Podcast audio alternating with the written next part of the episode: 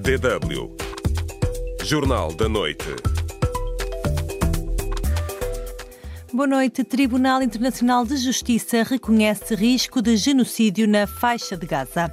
Ideia de que ilhas cabo-verdianas não são africanas é discutível, diz analista circula muito em Cabo Verde a saber que o Verde não é africano, está longe da África, está a mais de 500 quilómetros. Aumentam casos de violência doméstica na província do Niassa. Poucas são as vezes que têm sido denunciadas situações como essa, por acharem que é prática ou por acharem que é normal o marido bater sua esposa. São estes os temas que falaremos na emissão de hoje. Está na companhia de Raquel Loureiro. O Tribunal Internacional de Justiça reconheceu o risco de genocídio na faixa de Gaza e, por isso, anunciou que vai continuar a investigar as acusações de genocídio apresentadas pela África do Sul em dezembro contra Israel.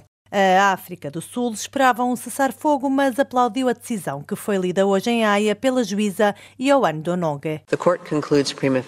O tribunal concluiu que a África do Sul tem legitimidade para processar Israel por alegada violação da Convenção do Genocídio. Apesar de não ter declarado a obrigação de um cessar-fogo na faixa de Gaza, este que é o mais alto tribunal da ONU, deu instruções a Tel Aviv para que permita o acesso humanitário à região e adote todas as medidas possíveis para proteger a população palestiniana. O Estado de Israel deve tomar todas as medidas possíveis para prevenir e punir o incitamento direto e público ao genocídio de membros do grupo palestiniano na faixa de Gaza. A juíza sublinhou ainda que o tribunal está profundamente preocupado com o elevado número de mortes no que descreve como uma tragédia humana na faixa de Gaza. A África do Sul aplaudiu a decisão, afirmando estarmos perante uma decisão sem precedentes. À saída do tribunal, a ministra sul-africana das Relações Internacionais, Nélia Di Pandô, mostrou-se satisfeita. Eu teria preferido uma ordem de cessar fogo, mas estou satisfeita com as diretivas que foram dadas. Eu creio que para executar as medidas exigidas pelo tribunal terá de haver um cessar-fogo. Já o primeiro-ministro israelita Benjamin Netanyahu fez saber que o seu país continuará a fazer o que for necessário para se defender.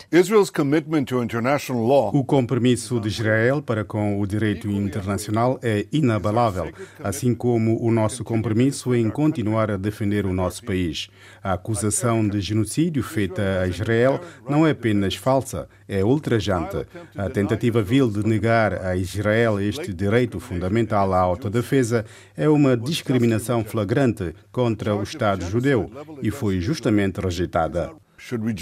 Netanyahu disse ainda que Israel vai continuar a facilitar a assistência humanitária e a fazer tudo o que estiver ao seu alcance para manter os civis fora de perigo. Em declarações esta manhã, ainda antes de ser conhecida a decisão do Tribunal Internacional de Justiça, um porta-voz do governo da Alemanha garantiu que Berlim respeitará a decisão de Haia.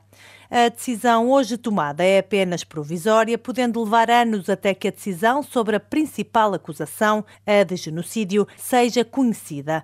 Isto porque, como explicou a DW o especialista em Direito Internacional, André Thomas Hausen, é muito difícil provar a prática genocida. E o genocídio, pela Convenção sobre o Genocídio, está definido como a comissão de, de vários dos mais graves crimes com a intenção de eliminar um povo, com a intenção de apagar a existência de um povo. Ora, aí é que está o problema da prova, porque mesmo afirmações de várias pessoas, de vários privados em Israel, de, de gente ligada de, mesmo de alguns ministros no governo, não se traduz na formação de uma intenção do Estado Israel. As decisões do Tribunal Internacional de Justiça são juridicamente vinculativas. No entanto, o Tribunal não tem meios para impor o seu cumprimento. E hoje queremos saber também como avalia a decisão preliminar do Tribunal Internacional de Justiça sobre as acusações da África do Sul contra Israel e que foi conhecida esta sexta-feira. Suleiman Jamanca escreve no nosso Facebook que é um passo positivo. Já Marlinho considera que a África do Sul se vai arrepender. Mais comentários à frente nesta emissão. Pode responder à pergunta do dia no Facebook da DW África facebook.com barra dwportuguês. Estamos à espera das suas reações.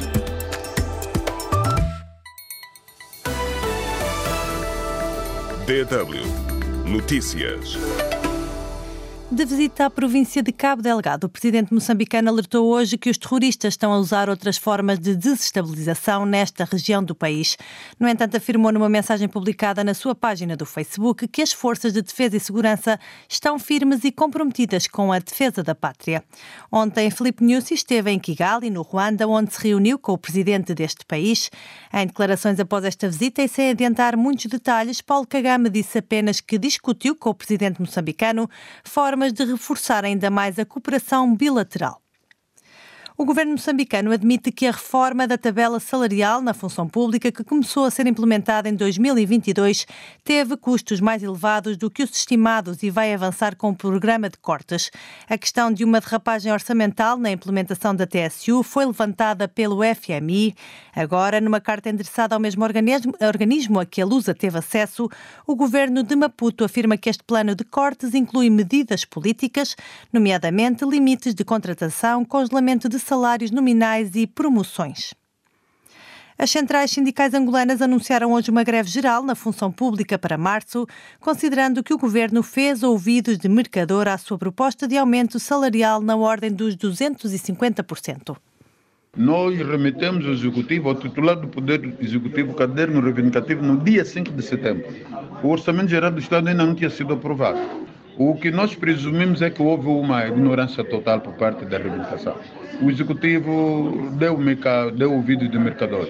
Não quis entender, não quis ouvir, menosprezou, desvalorizou a classe trabalhadora o secretário de Estado norte-americano Anthony Blinken elogiou hoje, hoje, os esforços do presidente João Lourenço para combater a corrupção em Angola, defendendo ainda assim mais espaço para a sociedade civil e a imprensa. Em entrevista ao Africa Report, em Lagos, na Nigéria, um dia depois de ter estado em Luanda, Blinken afirmou ainda que os países africanos, como são o Burkina Faso ou o Mali, que recorrem a grupos paramilitares como o russo Wagner, ficam pior em termos de violência ou extremismo.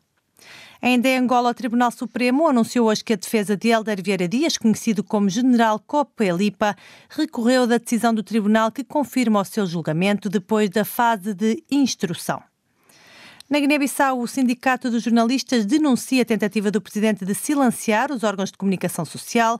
O Maro Sissoko embalou ameaçou na terça-feira acabar com os comentários sobre a situação política do país, concretamente na RTP África, e acusou os jornalistas de serem da oposição. Falando à DW, a presidente do Sindicato dos Jornalistas e Técnicos da Comunicação Social da Guiné-Bissau, Indira Correia Baldé, exigiu ao presidente que repense a sua forma de se relacionar com a imprensa. Não é segredo para ninguém que não há liberdade de imprensa na Guiné-Bissau. O presidente da República está a todo o custo a tentar intimidar os jornalistas. O presidente da República não pode, a cada momento, atacar os jornalistas. Exigimos respeito, que o presidente da República repense daquilo que tem feito aos profissionais da comunicação social. Nós não estamos para servir políticos, não estamos para servir ninguém, estamos para servir o povo da Guiné-Bissau Ainda em Bissau, Domingos Correia voltou a ser nomeado diretor nacional da Polícia Judiciária por deliberação do governo de iniciativa presidencial. O magistrado do Ministério Público tinha sido exonerado deste mesmo cargo em setembro por decisão do governo da Pai Terra Ranca. A CPLP vai participar pela primeira vez em fevereiro no encontro do G20. O convite foi feito pelo Brasil ao secretário executivo da organização, que confirmou já ter aceite. DW Deutsche Welle Nos PALOP há muito se diz que falta a Cabo Verde o sentimento de pertença à África. Os esforços regulares do arquipélago de se aproximar dos valores da União Europeia contribuem para acirrar os debates e aumentar os olhares de desconfiança. Esta semana, o antropólogo cabo-verdiano Manuel Brito Semedo afirmou que as ilhas não são africanas e que o destino deste país não é África, pois a sua viragem é toda para a Europa, incendiando as redes sociais. Entrevistámos o geógrafo e académico cabo-verdiano José Maria Maria Semedo sobre esta polémica, começando por perguntar se partilha da mesma visão que o antropólogo Semedo. Cabo Verde pertence na África, do ponto de geográfico. Não se pode discutir isso. Do ponto antropológico, cultural, se a cultura cabo-verdiana se integra no contexto das culturas africanas, é, é, é uma questão é, discutível. São pontos de vista que cada um, cada um vê a sua maneira. Não me incomoda nem me espanta. E não é a primeira pessoa que diz isso. Isso foi dito ao longo dos tempos. É claro, em Cabo Verde há, uma, há sempre cabo-verdianos que não se vê integrados dentro da, do contexto da cultura da África do Oeste. Para mim é normal, é, é uma leitura das coisas. Não é deplorável, não é condenável. São pontos de vista no âmbito de um contexto da leitura da como integra a cultura cabo-verdiana. As bases que sustentam o argumento do antropólogo são sólidas? Não, o problema é o seguinte, a chamar ilhas macaronésias, estou a falar de Açores, Madeira, Canárias e Cabo Verde. São as ilhas que são próximas do velho mundo, no século XV, durante a expansão. Mas Açores, Madeira e Cabo Verde, que são povoados durante o processo, vai receber pessoas da Europa e da África. Claro que estamos a, a construir culturas insulares. São culturas na fase de expansão. Certo, mas concorda então que essas bases sustentam o argumento do antropólogo? O problema é o seguinte: as pessoas têm o seu ponto de vista. É, é, é como em Cabo Verde, em Cabo Verde constrói-se, como em todas as ilhas que estão no, no processo de expansão, constroem-se culturas híbridas que trazem o contributo dos, dos colonizadores europeus e de várias culturas africanas. Em África, em Cabo Verde, encontrar várias culturas africanas. Tem uma contribuição mandinga, o Olof, tem uma contribuição e Fula e por aí adiante, como de, de outros países europeus. Agora, o problema é como que cada antropólogo, geógrafo, eu sou geógrafo, historiador, enquadra a sua visão, a sua leitura de Cabo Verde nesse contexto, no contexto da história, no contexto da antropologia, no contexto da política, etc. Nos PALOP há décadas que se diz que Cabo Verde não tem um sentimento de pertença à África. Como o cabo-verdiano partilha deste olhar? Os intelectuais afirmam coisas, mas para ver se todo o povo pensa assim. Esse é o grande problema. Porque, porque nós, enquanto geógrafos, temos de usar quem diz, em que conceito, em que contexto, é acadêmico, é político. Temos de dizer tudo isso. De facto, efetivamente o cabo de dizer, em Cabo circula muito Aí eu dou-lhe razão. Circula muito em Cabo Verde a CD que o Verde não é africano, está longe da África, está a mais de 500 quilómetros, pensa diferente. Veja que se compararmos a, África do Oeste, é um, é um território essencialmente islâmico. Os hábitos, os costumes, os padrões, o modo de vida é muito influenciado pelo islamismo e por tradições que são milenares. Aqui em Cabo Verde, efetivamente, é diferente. Cabo Verde tem uma cultura de dominância cristã, é uma cristandade insular e eh, não é milenar, é, é uma cultura que se construiu há menos de mil anos. Foi uma entrevista com o geógrafo e académico cabo-verdiano José Maria Semedo, conduzida por Nádia Isufo. Na província do Niassa, norte de Moçambique, aumentam os casos de violência doméstica contra crianças, raparigas e mulheres. Segundo as autoridades, também há homens que têm sofrido violência psicológica e física por parte das esposas, mas dificilmente os casos são reportados por vergonha. Os detalhes com a correspondente Conceição Matente pelo menos 270 casos de violência doméstica, com destaque para violência sexual, agressão física e psicológica, envolvendo crianças, raparigas, mulheres e também homens, foram reportados ao longo do ano passado na província de Niassa. Elias Pedro, chefe do Departamento de Administração e Recursos Humanos no Niassa, refere que os números representam um aumento de cerca de 36 casos quando comparado com o igual período de 2022, em que foram reportados 234 casos. Dos casos relacionados com a violência doméstica, 126 vítimas eram raparigas e mulheres, 97 homens e igual número de crianças. O distrito de Nipepe foi o que mais registrou casos do gênero, com um total de 60 denúncias. Esse aumento de número é um significado de um trabalho que está sendo feito na comunidade. Nós trabalhamos diretamente com a autoridade comunitária religiosa, sensibilizamos as próprias famílias no sentido de eles denunciarem os casos. Tivemos números reduzidos nos anos anteriores, não porque não haviam casos, só que não éramos reportado esses casos. Elias Pedro explica ainda que, após serem reportados os casos pelas vítimas, a ação social faz a consciencialização das comunidades no sentido de não discriminarem as mesmas. O que nós temos feito é a reintegração, a reunificação familiar Não temos centros de acolhimento para colocarmos a essas vítimas, mas o que nós fazemos, temos apoio psicossocial e tem aquelas senhoras também que recebem kits para desenvolver pequenos negócios, não sei o que, para a sua sustentabilidade. Filomena Sanúdia, da Fundação para o Desenvolvimento das Comunidades na província de Niassa, diz que na província a violência doméstica é algo recorrente. Poucas são as vezes que têm sido denunciadas situações como essa, por acharem que é prática ou por acharem que é normal o marido bater sua esposa. Se formos a falar de 2021, que a subvenção passada começou e terminou em 2023, por aí em torno mais ou menos 38 casos só de raparigas. Falamos de raparigas dos seus 10 aos 24 anos. As autoridades afirmam que também há homens que têm sofrido violências psicológicas e físicas por parte das suas esposas, mas dificilmente os casos são reportados por se sentirem envergonhados e por receio que as comunidades os menosprezem como homens e chefe de família. De Lixinga para a DW, Conceição atende. DW Notícias. O exército israelita emitiu hoje um novo aviso para a retirada dos civis que se encontram no campo de refugiados palestinianos de Khan Yunis e de outros bairros da cidade do sul da faixa de Gaza. O aviso está a ser criticado pela ONU e várias organizações não governamentais que frisam que não há zonas seguras em Gaza. O secretário-geral da ONU manifestou-se hoje horrorizado com o alegado envolvimento de funcionários da ONU nos ataques de 7 de outubro a Israel. António Guterres pede que o assunto seja rapidamente investigado e que se garanta que qualquer funcionário que tenha participado ou sido cúmplice dos ataques seja despedido e encaminhado para possível processo criminal.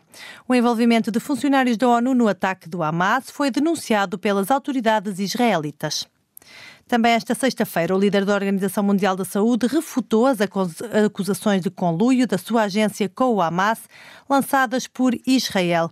A OMS é imparcial e trabalha pela saúde e bem-estar de todos, disse hoje Tedros Ghebreyesus.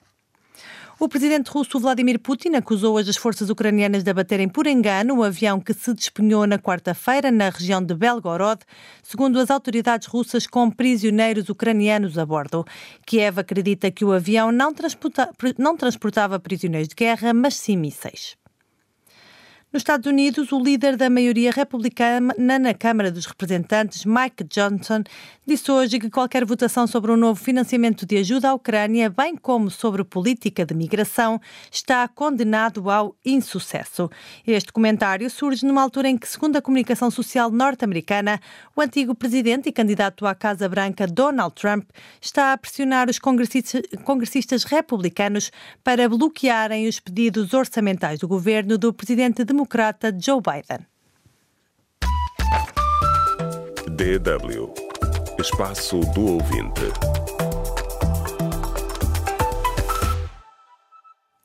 E hoje falamos da decisão preliminar do Tribunal Internacional de Justiça sobre as acusações da África do Sul contra Israel. Sobre este tema, queremos também saber a sua opinião. Hassani Momad diz que, dizendo o risco de genocídio, parece que os 25 mil, as 25 mil mortes ainda não são um número suficiente para se chamar de genocídio. Já Wilson Rosso escreve no nosso Facebook que a oposição do tribunal foi que a posição do tribunal foi ótima. Gustavo Massa Cristo diz que a África do Sul vai sofrer consequências depois. João Lucas diz sobre este tema que o tribunal esteve muito bem, finalmente consigo sentir de longe o cheiro da justiça, nem tudo está perdido neste mundo, é o que acha este nosso ouvinte. Bernardo Cuba diz que, se fosse um país africano a praticar aqueles atos bárbaros, já dava sentença de genocídia, genocida. Como é Israel, ainda está por investigar e, pelos vistos, não haverá culpabilização. Celestino Valói dá os parabéns à África do Sul e Pedro Manuel Matias diz também quando a África luta para a paz, eu apoio. Por último, Salvador Chione diz espero que Israel e os seus padrinhos, Estados Unidos, tomem consciência que todos têm direito à soberania. O espaço do ouvinte de hoje fica por aqui. Muito obrigado por nos terem acompanhado. Eu agora aproveito para lhe desejar um ótimo fim de semana.